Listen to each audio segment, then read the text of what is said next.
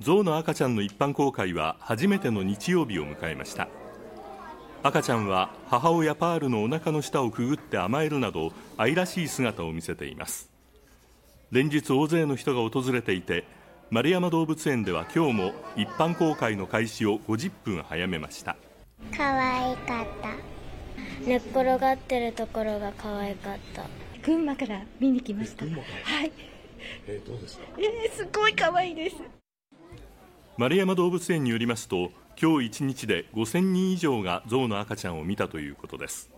一般公開3日目にして象の赤ちゃんはすっかり全国的な人気者になっています